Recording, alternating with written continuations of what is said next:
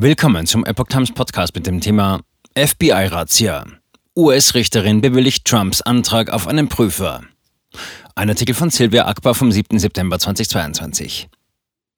US-Richterin Eileen Cannon gibt Donald Trumps Antrag auf einen Sonderbeauftragten statt, der das von seinem Anwesen in Mar-a-Lago beschlagnahmte Material auf ein mögliches Anwalts- und Exekutivprivileg überprüfen soll. Mit der Entscheidung hat die Richterin gleichzeitig die Überprüfung der Dokumente durch die Regierung gestoppt. Die vom Anwesen des früheren US-Präsidenten Donald Trump beschlagnahmten Dokumente sollen nun einem unabhängigen Prüfer vorgelegt werden. Dies hat US-Bundesrichterin Eileen Cannon am 5. September entschieden. Die Richterin ordnete die Ernennung eines Sonderbeauftragten an, der die beschlagnahmten Gegenstände und Dokumente überprüfen soll, die möglicherweise unter das Anwaltsgeheimnis oder das Exekutivrecht fallen. Die Sichtung der Unterlagen durch die Behörden hat sie damit bis zur Ernennung des Prüfers gestoppt. Prüfung nicht ausreichend. In der 24-seitigen Anordnung beschreibt Richterin Cannon, dass schon allein die Entwendung potenziell wichtiger persönlicher Dokumente einen realen Schaden für den Kläger darstellen. Hinzu kommt, dass sensible Informationen an die Öffentlichkeit gelangen könnten. Cannon sagte, sie habe sich zum Teil deshalb auf Trumps Seite gestellt, weil das Prüfungsteam der US-Regierung, das alle potenziell vertraulichen Gegenstände identifizieren sollte, dies nicht genügend getan habe.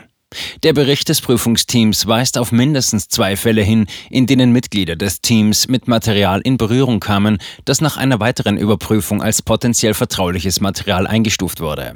Allein diese Fälle, selbst wenn sie völlig unbeabsichtigt waren, werfen Fragen über die Angemessenheit des Prüfverfahrens auf, so die Richterin. Cannon erklärte, dass die Ernennung eines unabhängigen Dritten die laufende Überprüfung der Klassifizierung und die von den Geheimdiensten durchgeführten Bewertungen der nationalen Sicherheit nicht beeinträchtigen berücksichtigen würde. Die Regierung kann das beschlagnahmte Material weiterhin für die Zwecke der nachrichtendienstlichen Einstufung und der Bewertung der nationalen Sicherheit prüfen und verwenden, sagte Cannon. Ohne Amt kein Exekutivrecht. Beamte des Justizministeriums haben behauptet, dass Trump keine legitimen Ansprüche auf das Exekutivrecht geltend machen kann, weil er nicht mehr im Amt des Präsidenten ist. Cannons juristische Analyse gibt den Argumenten der Rechtsabteilung des ehemaligen Präsidenten Trump weitgehende Beachtung.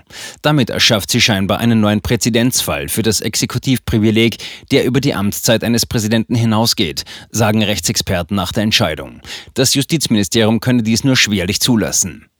Die Staatsanwälte äußerten sich ebenso verärgert über Trumps Forderung nach einer Überprüfung aufgrund des Exekutivprivilegs, schreibt ABC News. Sie wiesen darauf hin, dass es keinen Präzedenzfall gibt, in dem eine ehemalige Führungskraft ein Privileg geltend macht, um die Überprüfung von Materialien durch eine amtierende Exekutive zu verhindern, insbesondere wenn die Regierung festgestellt hat, dass dies dringend erforderlich ist. Der oberste Gerichtshof hat die Möglichkeit nicht ausgeschlossen, dass ein ehemaliger Präsident einen amtierenden Präsidenten in Fragen des Exekutivprivilegs übergehen kann, schrieb Richterin Cannon dazu. Razzia verursachte Image-Schaden. Sie äußerte sich auch besorgt über das Stigma, das mit der Beschlagnahmung der Materialien durch das FBI verbunden ist. Es sei eine Klasse für sich. Sie merkte ausdrücklich an, dass eine künftige Anklage gegen Trump, die sich in irgendeiner Weise auf Eigentum stützt, das zurückgegeben werden sollte, zu einem Image-Schaden von ganz anderer Größenordnung führen würde. Cannon behielt sich auch eine Entscheidung über Trumps Antrag auf Rückgabe von Eigentum vor und wies die Regierung an, die Überprüfung und Verwendung der beschlagnahmten Materialien für ihre laufenden Ermittlungen gegen Trump einzustellen. Die Beamten behaupten, es gebe Beweise dafür, dass Trump gegen mehrere Gesetze verstoßen hat, darunter eines, das einen bestimmten Umgang mit Informationen des Verteidigungsministeriums verbietet. Den US-Geheimdiensten wird jedoch gestattet, ihre Prüfung des potenziellen Schadens fortzusetzen, der dadurch entstehen könnte, dass Trump als geheim eingestufte Unterlagen aufbewahrt.